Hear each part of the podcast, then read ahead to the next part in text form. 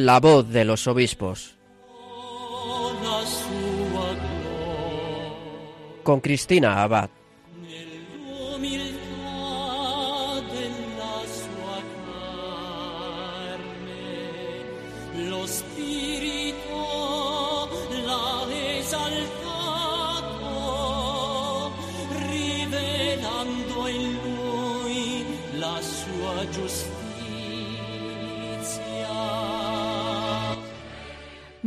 Noches, queridos oyentes. Un cariñoso saludo de quien les habla, Cristina Abad. Bienvenidos a este nuevo programa de La Voz de los Obispos, el primero de esta cuaresma que hemos comenzado. Un domingo más seguimos acercándonos a nuestros obispos, conociendo la obra que el Señor pues va realizando en su vida a través de la entrega de su ministerio. Nos hacemos eco de sus noticias y sobre todo de sus testimonios. Y si en algunos programas estas ondas de Radio María nos han hecho viajar hasta diversos lugares del mundo, pues durante la emisión de hoy nos vamos a quedar bien cerquita, en el mismo Madrid. Recuerdan que hace apenas dos años acogíamos en esta archidiócesis la ordenación episcopal de tres nuevos obispos auxiliares. El 17 de febrero de 2018 eran ordenados obispos auxiliares de Madrid Monseñor Jesús Vidal, Monseñor José Cobo y Monseñor Santos Montoya. A Monseñor Vidal y a Monseñor Cobo ya les hemos tenido con nosotros en la voz de los obispos, pero nos faltaba Monseñor Santos Montoya. Y precisamente en una efeméride como esta, a apenas dos años de su consagración episcopal, tendremos la oportunidad de escuchar una entrevista que nos ha concedido. Hace apenas unos días nos desplazamos hasta la delegación de medios del Arzobispado de Madrid y desde allí él pudo compartir con nosotros qué han significado estos dos años como obispo auxiliar al servicio de la Archidiócesis de Madrid. Así que en unos minutos podremos escuchar a Monseñor Santos Montoya. No se lo pierdan.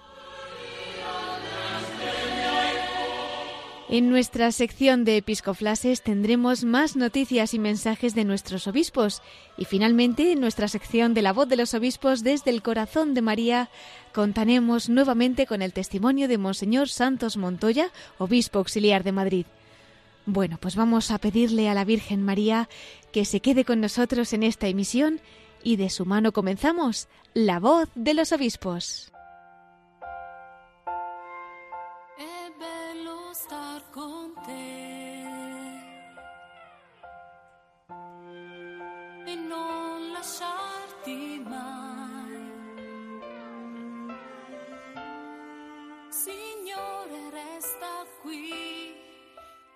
So.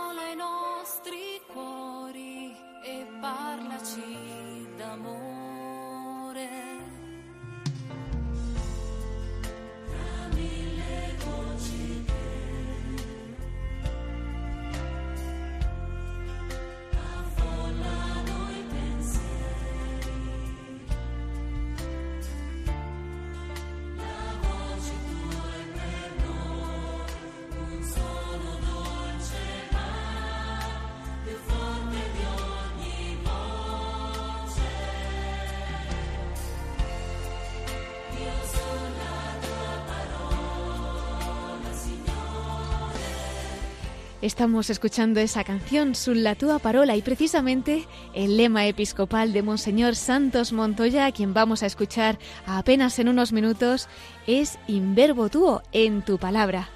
Bueno, pues como decíamos, esta noche tenemos el privilegio de acercarnos un poquito más a la vida y al ministerio de Monseñor Santos Montoya. La semana pasada además celebró su 54 cumpleaños, ya que nació el 22 de febrero de 1966 en La Solana, en Ciudad Real.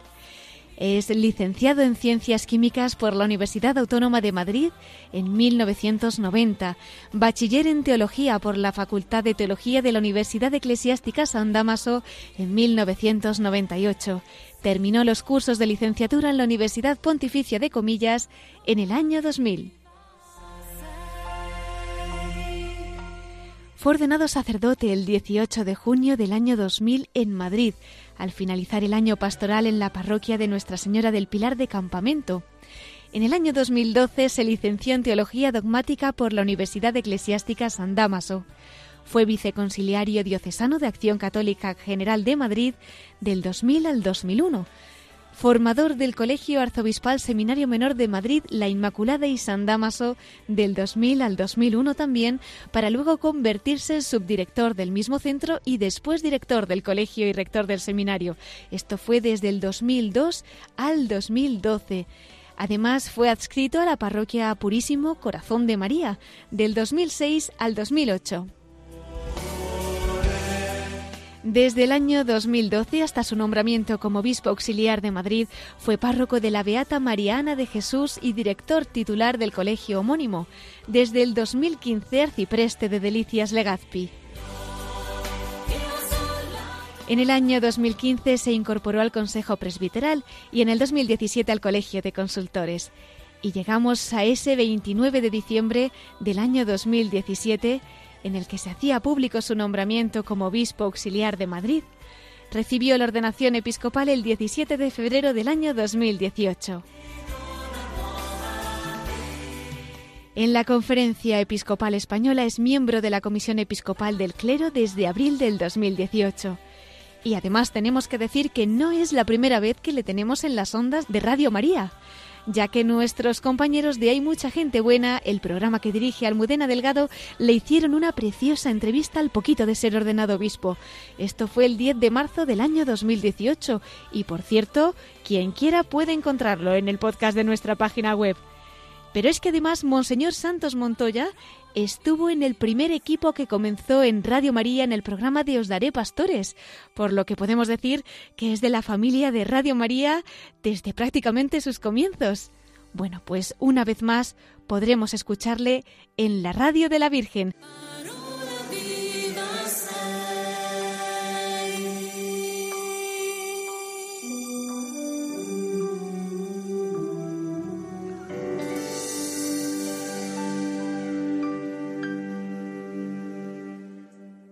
Bueno, pues después de esta presentación vamos a dar la bienvenida a Monseñor Santos Montoya, obispo auxiliar de Madrid. Muy buenas noches, don Santos. Buenas noches.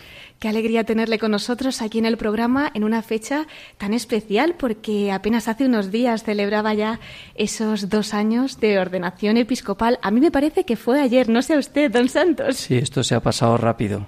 De hecho, cuando han venido muchas felicitaciones con motivo de este segundo aniversario, eh, pues es verdad, todo el mundo hacía eh, referencia a esto. Digo, bueno, se ha pasado esto rapidísimo y es verdad se ha pasado el tiempo rápido, pero bien, ha sido un tiempo intenso eh, y, bueno, pues bien, gracias a Dios, aquí seguimos. ¿Qué han significado para usted, don Santos, estos dos años, pues de colaborar junto al arzobispo, don Carlos, junto a los demás obispos auxiliares aquí en Madrid, de una especial cercanía también a la gente? Me consta que han estado con esas visitas pastorales. En fin, ¿qué sentido han adquirido pues estos años al servicio de la Iglesia de Madrid? Bueno, ha sido un tiempo eh, pues como dices, muy centrado en las, eh, en las visitas pastorales. Ha sido una de las dedicaciones, cada uno, digamos, tenemos como dos, eh, cada uno de los auxiliares tenemos como dos, dos ámbitos de, colaboración con el, con el cardenal. Uno sería un aspecto más territorial, centrado en las visitas pastorales, y otro sería un, un ámbito más eh, sectorial, que en mi caso sería un poco más a la atención a los sacerdotes. ¿eh? Parecía conveniente que hubiera un obispo encargado más de, los sacerdotes aquí en la diócesis y esta fundamentalmente han sido las dos las dos dedicaciones de este tiempo.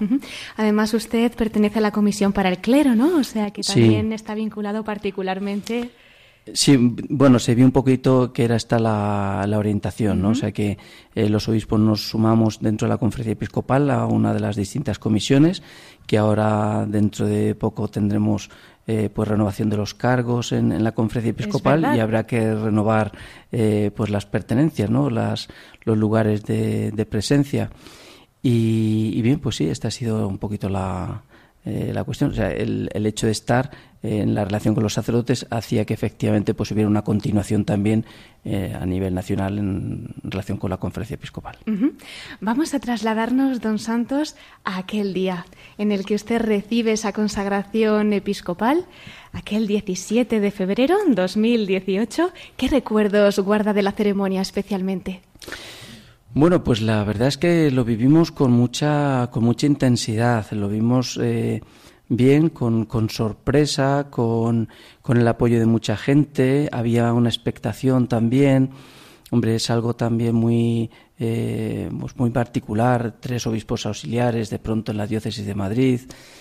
Bueno, pues es muy grato el ver a muchos compañeros, mucho, muchos compañeros, muchos sacerdotes de aquí de la diócesis participando y luego pues la implicación también de las distintas comunidades por donde hemos pasado, ¿no? de los distintos ámbitos eh, de nuestro ministerio y la respuesta de muchísima gente, ¿no? De hecho, bueno, pues eh, estábamos ahí dudando si habrá sitio, si no habrá sitio y, en fin, pero vamos, lo recordamos, eh, yo lo particularmente lo recuerdo con mucho gusto y lo hemos comentado también. Fue un día muy bueno. De hecho, fue una ceremonia muy larga y, temíamos así que personas que a lo mejor están menos acostumbradas en los ámbitos de iglesia a ceremonias largas eh, fuera tan, bueno, pues vamos a ver qué opinan. Y la verdad es que la gente lo vivió muy bien. O sea, los ecos que nos han llegado han sido de, una ceremonia cuidada, eh, que tiene ritmo, con una simbología muy grande, como lo es.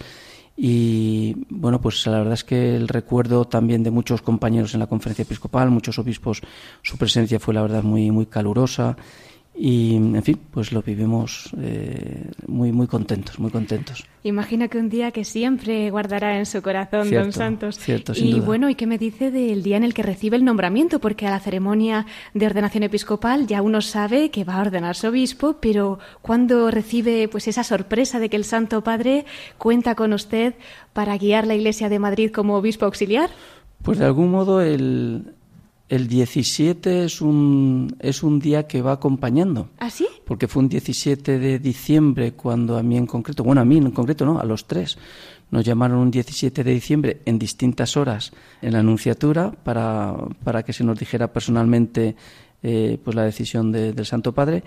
Y luego fue un 17 de febrero también eh, la ordenación.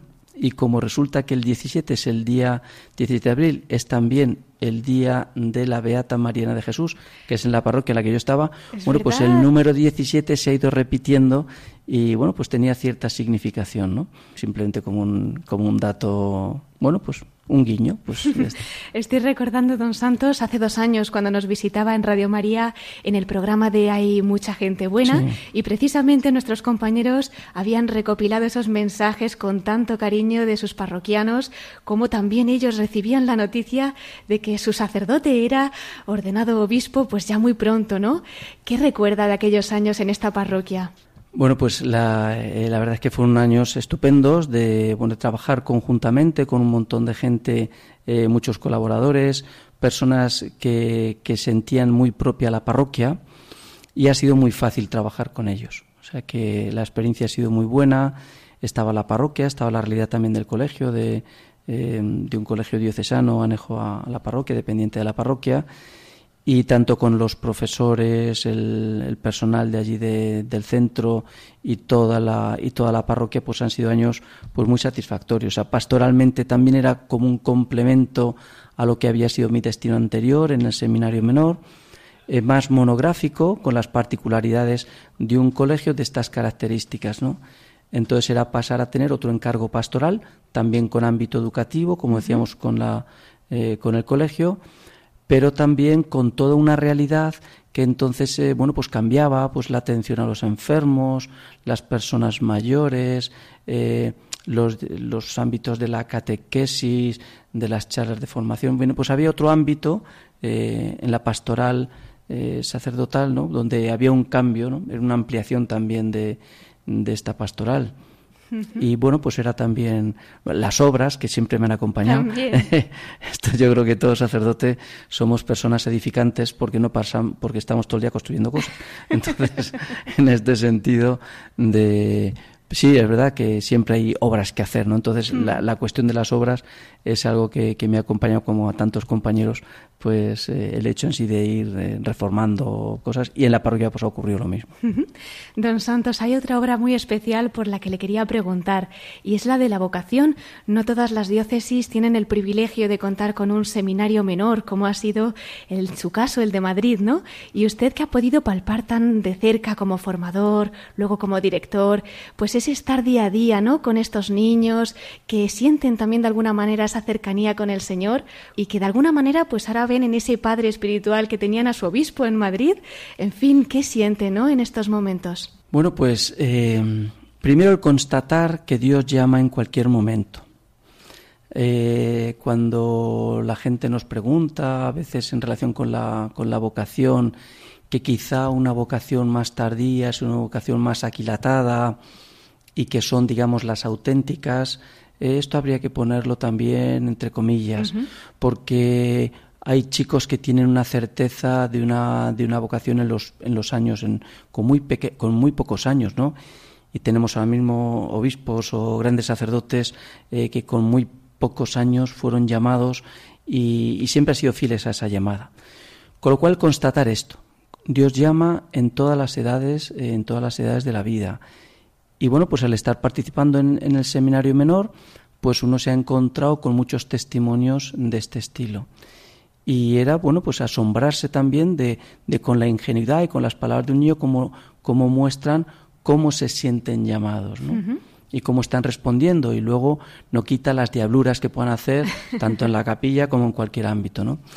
Luego fue una etapa muy bonita también porque fue el comienzo de un trabajo que habían hecho los, eh, los anteriores directores y sacerdotes encargados del seminario menor, de establecer grupos vocacionales, de ir preparando eh, a chicos que quisieran eh, participar de una posible residencia, de lo que era más el, la semilla de lo que ahora mismo es el, el seminario menor, con este doble régimen de internado por una parte y externado para el resto de los alumnos que bueno pues que no eh, que a lo mejor no tenían vocación o no se sentían así llamados y esta convivencia doble de los llamados y que estaban allí de los llamados y que este, vivían externos y con el resto de los compañeros. Entonces ha sido una mezcla muy buena no sobre todo pues el, el respetar también que para mí ha sido como una constante no el respetar el ámbito de la libertad. Los chicos eh, yo creo que se han sentido libres, ¿no? Eh, no eran mejor tratados, por así decir, o algún tipo de, prebenda o de facilidad para las asignaturas, si mostraban alguna inquietud vocacional, ¿no? Eh, sino que, bueno, pues, pues como todos los, los alumnos, el resto de los alumnos normales, ¿no? Y, y bien, pues un poco en esta línea, ¿no? Está este deseo de, participar de la libertad, que los chicos vean que, que, pueden decidir, que se les acompaña, es más, se les anima que se manifiesten tal cual lo viven, ¿no? Em, y luego nos damos cuenta que este, eh, un poco lo ibano con lo que vamos constatando eh, en los distintos ámbitos, la necesidad de mostrarse con libertad. Y esto ha ocurrido eh, pues en la vida pastoral, en la vida matrimonial, en la vida, en, los ámbitos de los sacerdotes, después con, eh, tratando más personalmente con ellos, y en otras realidades, eclesiales y no eclesiales, ¿no? Hmm. El, este, el estar, somos, somos llamados, nuestra vocación es la libertad, ¿no? Entonces esto, el, poderlo acompañar y el poderlo vivir. Hoy concretamente eh, he estado en un colegio que me habían invitado para, para dar un testimonio con, con alumnos de bachillerato y uno de los profesores fue un alumno mío en el, en el seminario menor, ¿no? Bueno, qué emoción. Entonces, la verdad es que sí ha sido muy, eh, pues muy emocionante el ver que, que, un alumno ahora se encuentra como profesor claro. Eh, y estábamos hablando de estas, de estas cuestiones, ¿no? Y decir, bueno, pues eh, bien, pues el, el, ver que una persona ha tomado sus decisiones y ahora se encuentra pues como profesor en un colegio y bueno, ha sido también un poco retrotraerse a esos momentos. Pues seguro que también todos esos alumnos de entonces estarán pidiendo por usted especialmente. Me estoy acordando, no hace mucho, otro obispo auxiliar que antes de ordenarse decía un seminarista, es que es como si mi padre ahora mismo me dicen que es obispo, es que estoy emocionadísimo. Entonces seguro, seguro que le están acompañando con la oración. Don Santos, ¿y en su caso, cuándo le llamó el Señor? Bueno, eh, todos los que decimos eh, que fuimos llamados más tarde, esto decimos de vocación tardía, antes se hablaba de vocación tardía, que no era tan tardía, porque una persona con diez y tantos años, en torno a los veinte años, podía llamarse vocación tardía, pero porque eran los más niños eh, un chico de 10, 11 años, era la edad normal para empezar en el seminario, están las vocaciones habituales. Y las tardías eran, bueno, pues esto con diez y tantos, veintitantos años. En mi caso fue estos los veintitantos, ¿eh? eh, 27 años yo cuando ya empiezo en el, en el seminario. Y, pero todos los que empezamos así, siempre, yo por las personas con las que he ido hablando a lo largo de este tiempo también, que han tenido un poquito esta misma experiencia, la vocación ha empezado antes siempre. Se han habido reflejos en la adolescencia eh, o más eh, o más tarde o más temprano, eh, siempre donde uno se ha visto llamado. Ahí ya había gestos, signos que a posteriori se van hilvanando. Pues es verdad, yo ya esto lo veía, ¿no? Y particularmente pues soy consciente, ¿no? De, de haber ido postergando una decisión. Era como uno se reserva, cree que va a acertar más de otro modo, mm cree que Dios, eh, pues no sé, se está precipitando un poco, ¿verdad? Y dice, no, no, no, espera, yo más tarde, ¿no? Y, te das cuenta que no, que es una resistencia que no tiene sentido, ¿no? Todo lo contrario, ¿no? Es como los, los llamados a primera hora en, el, en la parábola. Crees que te pierdes algo y es todo lo contrario, ¿no? Eh, cuanto antes mejor, ¿no? Cuanto antes estar en algo a lo que es, a lo que eres llamado, pues mucho mejor. Bueno, don Santos, a mí me ha parecido un detalle del Señor precioso. En algún medio de comunicación también he escuchado que cuando usted hizo la comunión pidió tres cosas al Señor, de la cual una se acuerda perfectamente, ¿no? Sí, es, eh, es, muy, es muy significativo. Son de esas cosas que se hilvanan a posteriori, ¿no? Entonces, eh, pues no sé cómo fue, en, si fue la idea de algún catequista o, comentarios entre nosotros, entre los chicos de, comunión. Yo entonces hice la primera comunión allí en, el pueblo, y soy de la provincia de Ciudad Real, de La Solana, de un pueblo, y, y estando preparándonos para la, para la primera comunión, alguien dijo que, que, había que pedir tres cosas, como si fuera una tradición. Tú vas a hacer la primera comunión y haces, pides tres cosas que no te preocupes que se te conceden. Pues y nos íbamos comentando las cosas, ¿y tú qué vas a pedir? Y, tal, tal. y ciertamente yo no me acuerdo de, de las tres, porque íbamos cambiando con el tiempo, pero una que se iba manteniendo era el no permitas que me aparte de ti, ¿no? No permitas que me aparte de ti.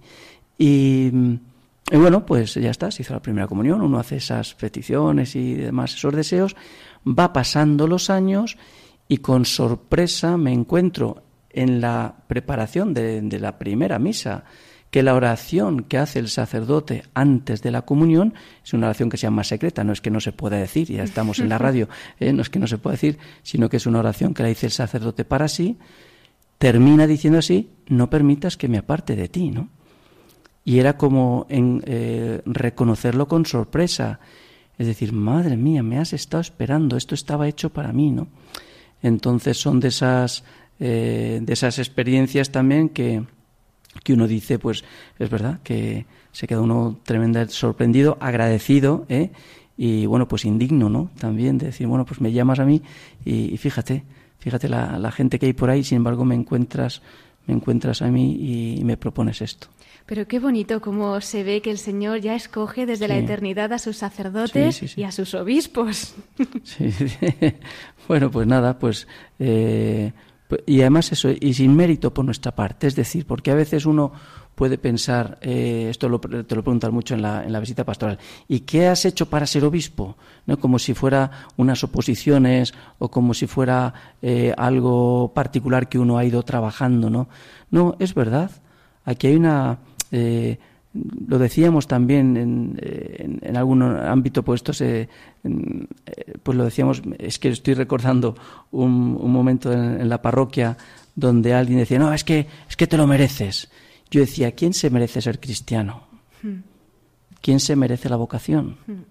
¿Quién se merece ser llamado al, al, sacerdocio, al sacerdocio? ¿Quién se merece ser obispo? No es una cuestión de méritos, como diciendo, bueno, Dios no tiene sino que reconocer, ¿eh? yo valgo tanto que no tiene sino que constatar ¿eh? lo que hay aquí. Y es todo lo contrario, ¿no? ¿Eh? Uno sabe su propia, su propia limitación y, y bueno, pues es verdad que uno dice, Señor, si conmigo quieres hacer como con la escritura, confundir a los sabios de este mundo, pues entonces lo tienes muy fácil, porque conmigo lo, tienes el material perfecto Es lo mejor, ¿no? Dejarse hacer por el Señor. Por eso, don Santos, quería aprovechar también esta entrevista, ya que usted tiene ese vínculo tan particular con los sacerdotes, que durante estos años, como nos ha comentado, pues ha estado acompañándoles y viviendo de cerca también sus experiencias.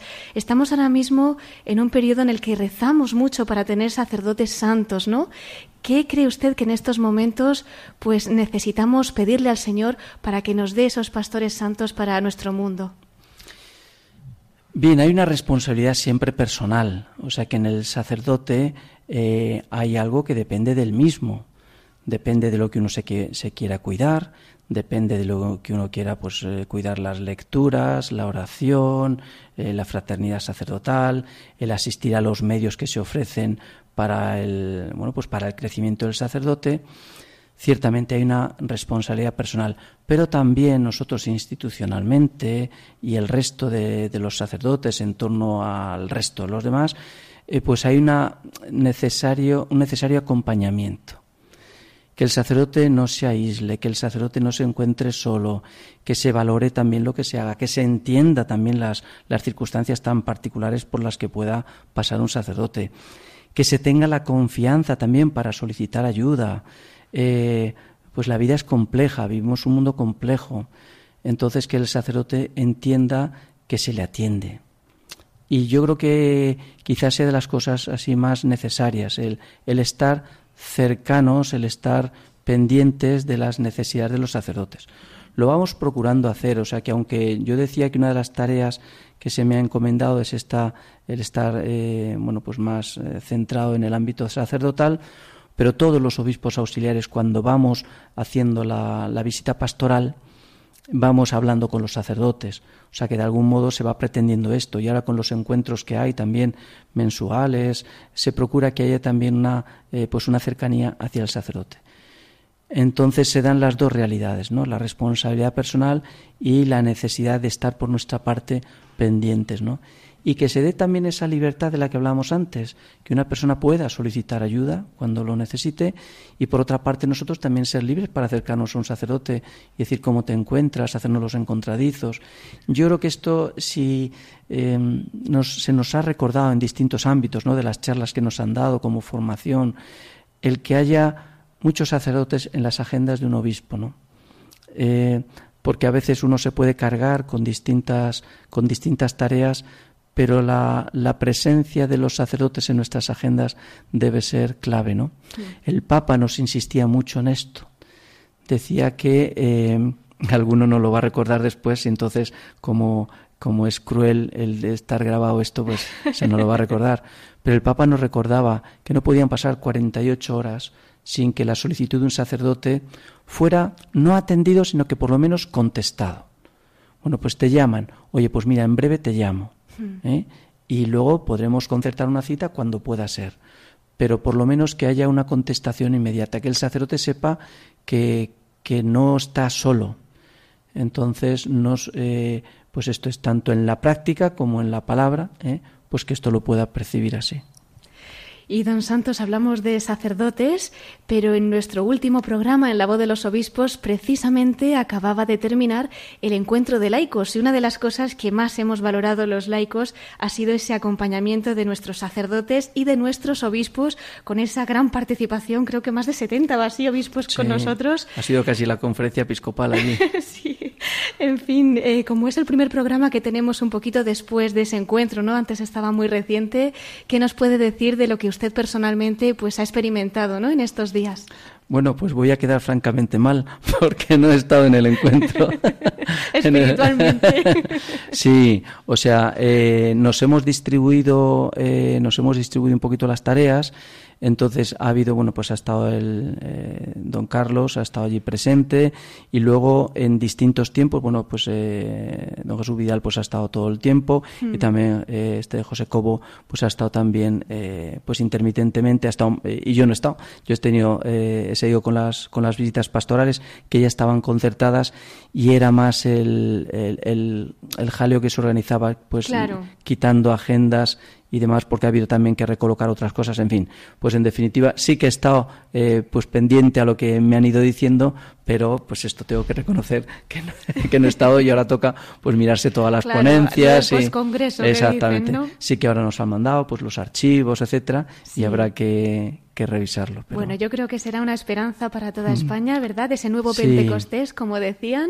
el, eh, mucho entusiasmo, o sea, las personas por los ecos que han llegado, pues mucho entusiasmo, eh, la gente muy contenta.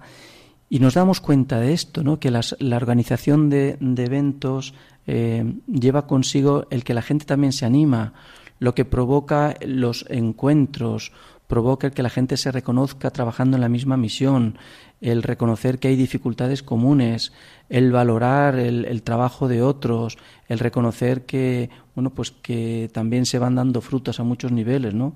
Y este encuentro también de, de todo, reconocerse como iglesia, una iglesia plural, una iglesia que bueno pues que tiene inquietudes y bueno y vivimos en una realidad concreta que es la que tratamos de evangelizar. Eso es. Nosotros aquí en Radio María también en esa pequeñez, porque es verdad que a veces con medios muy pobres, pues Dios hace grandes cosas a través de la Virgen María, ¿no? Queremos decir sí también y queremos pues que la Virgen siga obrando. Por eso, don Santos, quería para finalizar esta primera parte del programa, pues que también nos dejara un mensajito para alentar pues a los trabajadores, voluntarios, a los oyentes que en estos momentos nos puedan estar escuchando. Bueno, pues eh, la Virgen María siempre va a estar discretamente en todas nuestras tareas y, y acudir a ella pues con, pues con la confianza, pues como, eh, como la realidad de una, de una madre, ¿no? que siempre está pendiente de, de las necesidades de sus hijos y acudir con esta confianza de saber que ella, que ella es intercesora, que ella facilita y, y bien, pues muy cercana, muy cercanos, eh, muy cercanos a ella. Ella sabe poner la mano donde, donde lo vamos necesitando. Desde luego que sí. Pues don Santos, nos acogemos a sus oraciones para poder continuar y como estamos hablando de la Virgen, pues no quería yo despedirle sin invitarle también a esa sección especial que tenemos en la voz de los obispos desde el corazón de María. Así que en unos minutos le esperamos para que también nos deje ese mensaje para acercarnos a la Virgen. Perfecto, muchas gracias. Pues entonces hasta ahora, Monseñor Santos Montoya, obispo auxiliar de Madrid. Gracias, buenas noches.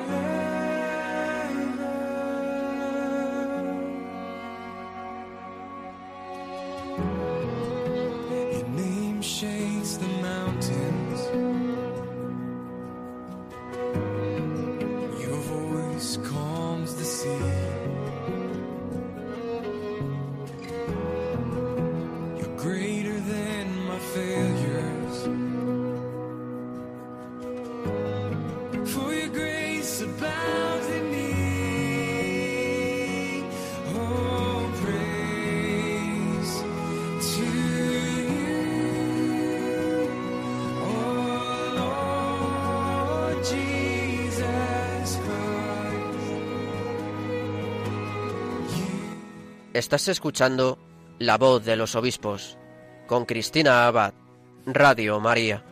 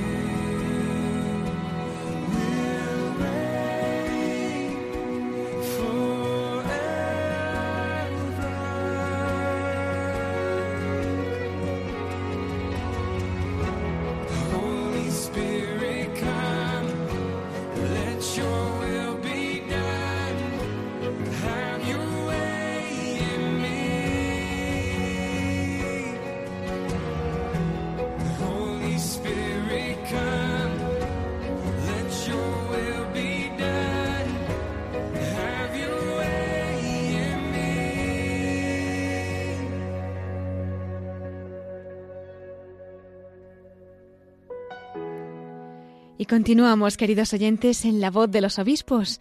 Hemos escuchado hace apenas unos minutos esa entrevista que le hemos realizado a Monseñor Santos Montoya, obispo auxiliar de Madrid. Nos ha contado su experiencia durante estos dos años en su ministerio como obispo auxiliar de Madrid. Bueno, nos ha contado realmente muchas cosas. Nos ha hablado de su vocación, también de esa experiencia como sacerdote, esos primeros años en Madrid.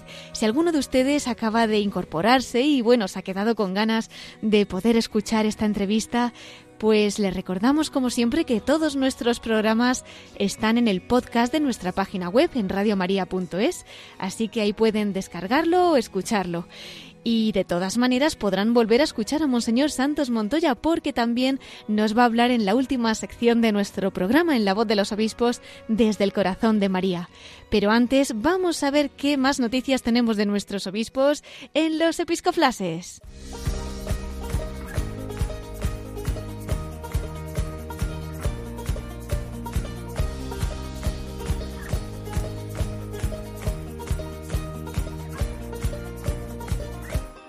Brothers and sisters, fill these cups with life. Please forgive them, cause they know not their lives. So take these words and make them right. So one day you and I will write our names in the sky. We'll confide. Y con esta sintonía entramos en nuestros episcoflases y generalmente aquí es cuando le damos la bienvenida a nuestro colaborador, a Miquel Bordas, que nos informa de todas estas noticias de nuestros obispos. Pero esta noche no es posible tenerle con nosotros, así que le vamos a mandar desde aquí un saludo y servidora pues tendrá también que informarles de estos episcoflases de nuestros prelados. Vamos a comenzar como siempre felicitando a los obispos que durante estas dos semanas cumplen aniversario de ordenación episcopal. Tenemos por un lado a Monseñor Julián Ruiz Martorell, obispo de Huesca, que el jueves 5 de marzo cumplirá nueve años como obispo. Por otro lado, tenemos también el aniversario de la ordenación episcopal de Monseñor José Manuel Lorca Planes, obispo de Cartagena. Ya son 16 años como obispo, así que vamos a enviarles una felicitación y también nuestra oración. Y tenemos para la siguiente semana dos aniversarios más. Por un lado, el del obispo de Osma Soria, Monseñor Abilio Martínez Barea, que cumple tres años el día 11 de marzo como obispo, y al día siguiente, el jueves 12 de marzo, también vamos a felicitar a Monseñor Juan Carlos Elizalde, que cumple cuatro años como obispo. Bueno, pues para estos obispos, como decíamos, nuestra más cariñosa felicitación de Radio María y una vez más invitamos a nuestros oyentes a encomendarles muy especialmente durante estos días. Y ya que estamos con felicitaciones, ¿cómo no? Pues también felicitamos a Monseñor Francisco Cerro, que ayer tomó posesión como nuevo arzobispo de Toledo. Muchos habrán podido seguir esta celebración a través de la retransmisión que hicimos desde Radio María. Realmente fue una ceremonia bellísima, ¿verdad? Estos días, pues han sido muchas las muestras de cariño que han recibido tanto Monseñor Braulio Rodríguez al despedirse como arzobispo de la Archidiócesis Primada, que pasa a ser ahora arzobispo emérito, como Monseñor Francisco Cerro en esta bienvenida que le daban a la sede toledana. Si recuerdan, al poco de que fuera nombrado arzobispo de Toledo, el pasado 27 de diciembre, Monseñor Cerro tuvo el detalle de concedernos una entrevista precisamente para este programa, para la voz de los obispos, que por cierto, además la emitimos la noche de Reyes, el 5 de enero. En esa entrevista, don Francisco Cerro nos contaba cómo acogía esta nueva encomienda de la Santa Sede de pastorear la archidiócesis primada. Vamos a recordar este momento. Pues la acogí desde, pues, eh, desde el Señor y desde la fe y desde el amor a Dios y a la Iglesia que te hace pues eh, algo que probablemente yo no esperaba ni esperaba nunca, como creo que es eh, nos pasa a todos, pero que sin embargo pues irrumpe en tu vida, te lo eh, la Iglesia cree que tú puedes hacer ese servicio a través del Papa, con el cual pues me siento y vivo en esa comunión con él y con, todos los hermanos en el episcopado. Y, y bueno pues para mí fue una, una, una alegría grande dentro de ese sentido siempre de responsabilidad, de no saber si realmente eh, pues eh, uno está eh, capacitado para llevar a término esta gran misión. Siempre recuerdo lo que decía cuando me hicieron obispo para la diócesis de Coria Cáceres, que Dios no elige a los capaces, sino que capacita a los que elige. Entonces, desde ese sentido, pues una gran confianza en el corazón de Jesús. Pues así nos contaba Monseñor Francisco Cerro cómo había acogido esta nueva misión como arzobispo primado de Toledo, sede de la que tomó posesión ayer en la ceremonia que, como decíamos, pues retransmitimos desde Radio María. Una vez más, muchas felicidades, don Francisco, y nuestra oración para esta nueva etapa de gobierno pastoral en Toledo. Bueno, por otra parte, quería recordar que ya mañana empieza otro gran acontecimiento en nuestra Iglesia en España, y es que nuestros obispos comienzan la Asamblea Plenaria será desde mañana 2 de marzo hasta el día 6, hasta el viernes, y en esta asamblea pues se van a renovar todos los cargos de la Conferencia Episcopal Española, todos menos el de secretario general, que tiene un mandato de cinco años. Esta renovación pues se va a hacer conforme a los nuevos estatutos y también a la nueva estructura de la Conferencia Episcopal Española. Más cosas. La primera votación del sondeo tendrá lugar ya mañana por la tarde. La renovación de cargos comenzará en la mañana del martes con la elección del presidente presidente y del vicepresidente. A continuación se elegirán los miembros de la comisión ejecutiva y terminada esta votación se elegirán los presidentes de cada una de las comisiones episcopales, también de las subcomisiones, de la Junta Episcopal de Asuntos Jurídicos y de los miembros del Consejo de Economía. Se elegirá además a los miembros de estos organismos y se cerrará el proceso electoral. Bueno, pues como ven, nos espera una semana muy, muy, muy intensa, sobre todo para nuestros obispos, así que el mejor regalo que les podemos hacer es encomendarles especialmente durante estos días. Y seguimos con más episcoflases. Y es que ante la proposición de ley de regulación de la eutanasia admitida a trámite en el Congreso de los Diputados, pues como habrán visto en varios medios de comunicación, son muchos los obispos que están haciendo declaraciones para iluminar un poquito, ¿no? y aclarar lo que se esconde detrás de esta proposición de ley de la eutanasia del suicidio asistido. Uno de ellos ha sido el arzobispo de Sevilla, Monseñor Juan José Asenjo. Él ha hecho nuevas declaraciones en relación a este tema. ¿Qué les parece si le escuchamos? Bien, pues lo primero que me sorprende es la rapidez y las prisas en la tramitación por vía de urgencia de este proyecto de ley, sin que haya habido un debate social, sin los necesarios informes del Consejo de Estado o de otras instituciones que parece que son eh, preceptivos. Bien, eh, la vida debe ser respetada en cualquiera de sus momentos, tanto en el momento desde el momento de su concepción hasta su ocaso natural. Por ello la Iglesia deplora y condena el aborto, al que calificó en la Constitución Gaudium et Spes como crimen pessimum, es decir, crimen abominable. Y la Iglesia también condena eh, el acortamiento de la vida, el suicidio asistido, lo que llamamos la eutanasia, que no deja de ser un eufemismo que esconde pues otra realidad. No se trata de una muerte digna, de una muerte dulce, de una muerte buena, sino sencillamente de favorecer eh, disponer de la propia vida cuando uno estima que ya no tiene sentido o cuando uno estima que ya no es productiva para la sociedad. Bueno, pues es también algo intrínsecamente perverso e inmoral.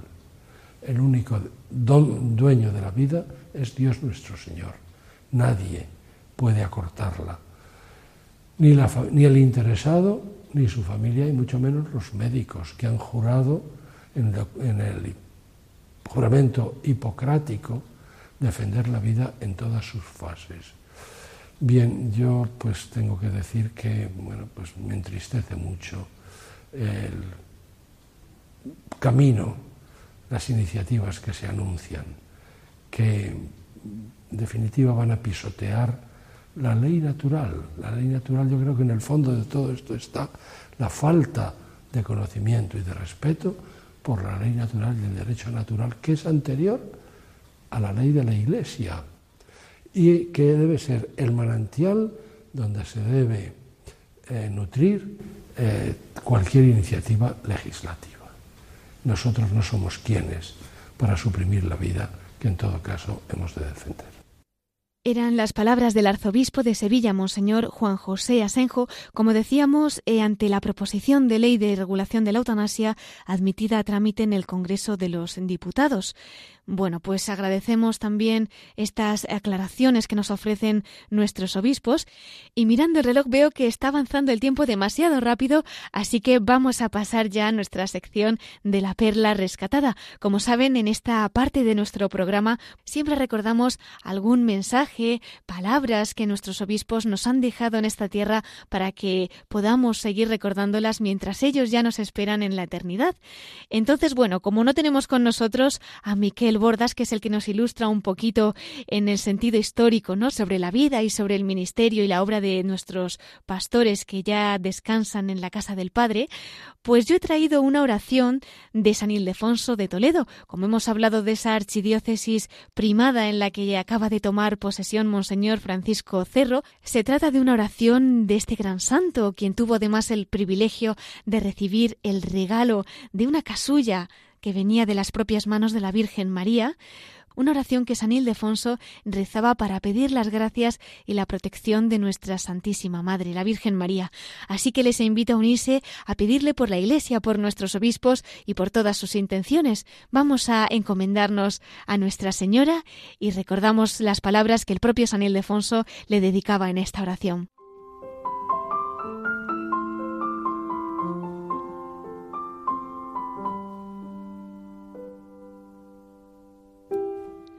Oh clementísima Virgen, que con mano piadosa repartes vida a los muertos, salud a los enfermos, luz a los ciegos, solaz a los desesperados y consuelo a los que lloran. Saca de los tesoros de tu misericordia refrigerio para mi ánimo quebrantado, alegría para mi entendimiento y llamas de caridad para mi durísimo pecho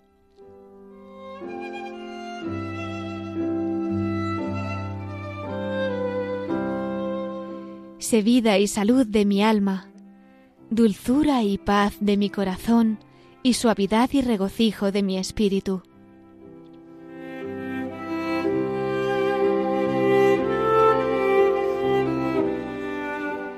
Y pues tú eres estrella clarísima del mar, madre llena de compasión, endereza mis pasos, defiéndeme de riesgos de enemigos, aléjame de todo mal y maldad, hasta aquella postrera y suspirada hora en la cual, asistido de tu auxilio, enriquecido con tu gracia, vencidas las enemistades del infernal dragón, salga de este mundo para los eternos y seguros gozos de la vida bienaventurada. Amén.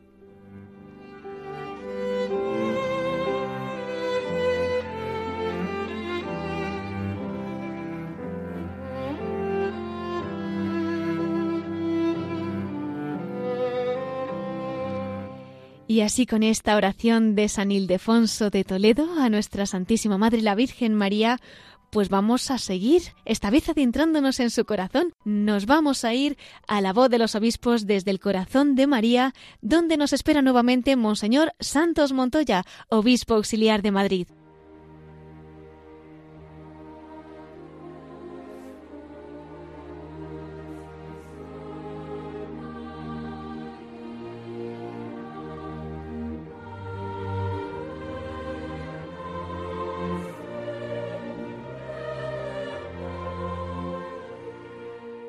Y entramos ya en la voz de los obispos desde el corazón de María.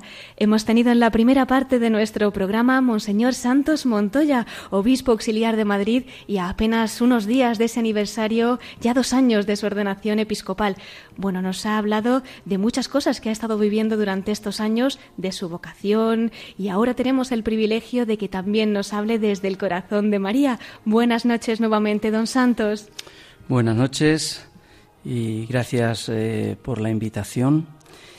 Bien, eh, me comentabas, ¿no? En relación con, la Virgen María, ¿no? Hacer un poquito memoria de lo que ha podido ser eh, la Virgen María en mi, en mi proceso personal. bueno, pues la Virgen siempre me ha acompañado. los que hemos nacido en, en, un pueblo, pues nos hemos encontrado con la, pues con la patrona del pueblo, ¿no? Entonces, en mi caso ha sido la Virgen de Peñarroya, en, patrona de la Solana, en la provincia de Ciudad Real. Y bueno, pues eh, el ver em, el ver cómo, pues cómo la gente se acerca con, con, una, con una fe grande eh, a la Virgen. ¿no? Esto lo he podido ver desde niño y esto lo he podido constatar ahora, al cabo de los años, al volver en las distintas eh, celebraciones eh, del pueblo, por ejemplo, pues el volver a ver quizá con otros ojos esta misma certeza, ¿no? el ir acompañando en las procesiones de la Virgen. Eh, hace poco pues he, vuelto, ¿no? Pues ahora como, como obispo allí al pueblo en las distintas eh, celebraciones de la Virgen. Y, el ir eh, procesionando con el resto del pueblo, acompañando a la Virgen en la procesión, y uno va siendo testigo de las miradas, de los gestos sencillos de la gente del pueblo, cómo mira a la, Virgen, eh, cómo le lanza esos, esos besos, esos vivas, eh, cómo señalan a los hijos que miren a la Virgen, cómo le dicen cosas al oído, esas catequesis no temprano que se van grabando en el corazón de, eh, pues de los niños, las personas mayores, pues cómo se emocionan también las personas que salen a la calle y ven a la Virgen. O sea que la presencia, el paso de la Virgen eh, eh, por las calles del pueblo, pues es muy significativo. Ahí se vuelcan pues muchos, muchos sentimientos. Es, es la, eh, la, afectividad también la que aflora, ¿no? Porque a veces pensamos que la fe es más pura cuando es más racional, cuando nos quedamos más con el contenido, pero la fe ciertamente va unida al corazón, ¿no? Ese mestizaje del que nos habla el Papa en relación con, con la Virgen María, ¿no? Eh, entonces es como, eh, como que la Virgen entiende lo que te pasa, sabe lo que está ocurriendo. Y bien, pues son de esas escenas que se van grabando ahora de una forma pues particular, ¿no? Y, y bien, pues tengo que reconocer que la Virgen siempre me ha acompañado en los distintos lugares en los que he estado. Siempre había una advocación de la Virgen que era también como tener un guiño particular ante esa circunstancia concreta que había una dificultad, un momento, de pronto aparecía también alguna advocación, alguna figura de la Virgen, ¿no? Pero pues por señalar, eh, bueno, también quizá por el tema de, eh, de, encontrarnos en España, por la significación de la Virgen del Pilar, por ejemplo, también en alguna circunstancia eh, particular, ¿no? Pero claro, aquí no es como, eh, como a veces las riñas estas que hay eh, entre advocaciones de la Virgen, ¿no?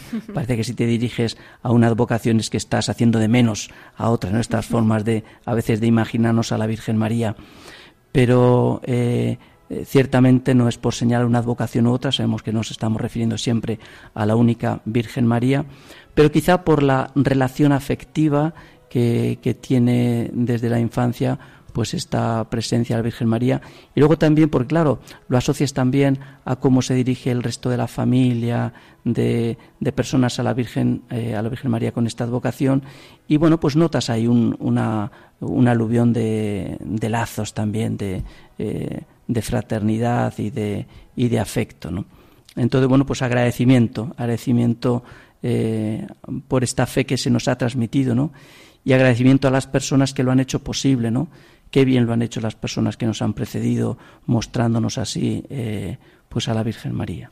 Qué gran regalo, ¿verdad? Pues le deseamos que la Virgen siga haciendo todos esos guiños en su vida, en su ministerio. Y para terminar, don Santos, si nos da su bendición. Pues con mucho gusto, con mucho gusto. El Señor esté con vosotros. Y con tu espíritu. Y la bendición de Dios Todopoderoso, Padre, Hijo y Espíritu Santo, descienda sobre vosotros. Amén. Con la alegría del Evangelio, muy cerca de la Virgen María. Y en el nombre del Señor podéis quedar en paz. Muchas gracias, don Santos. Amén. Muchas gracias. Le esperamos cuando quiera en Radio María. Ya sabe que tiene su casa aquí. Y hasta entonces, pues en la voz de los obispos. Muchas gracias. Buenas noches. Buenas noches, Monseñor Santos Montoya, obispo auxiliar de Madrid.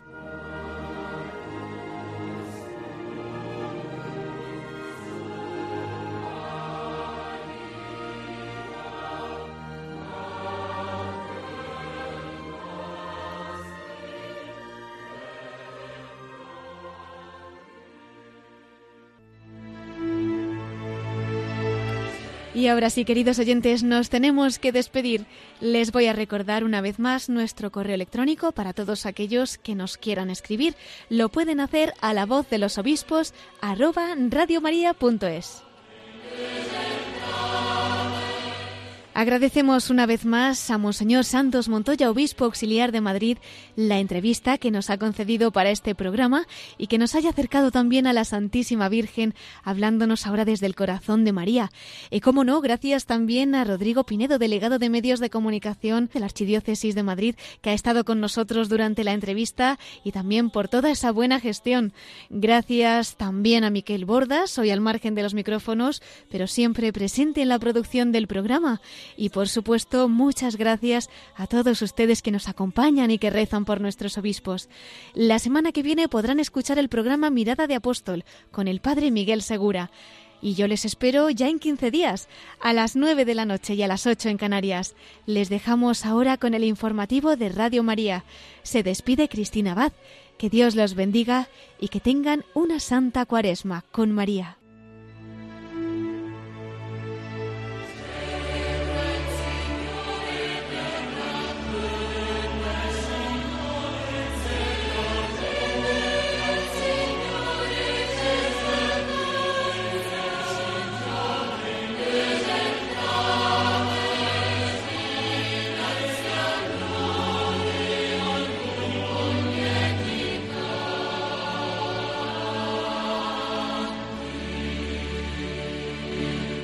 Han escuchado la voz de los obispos con Cristina Abad.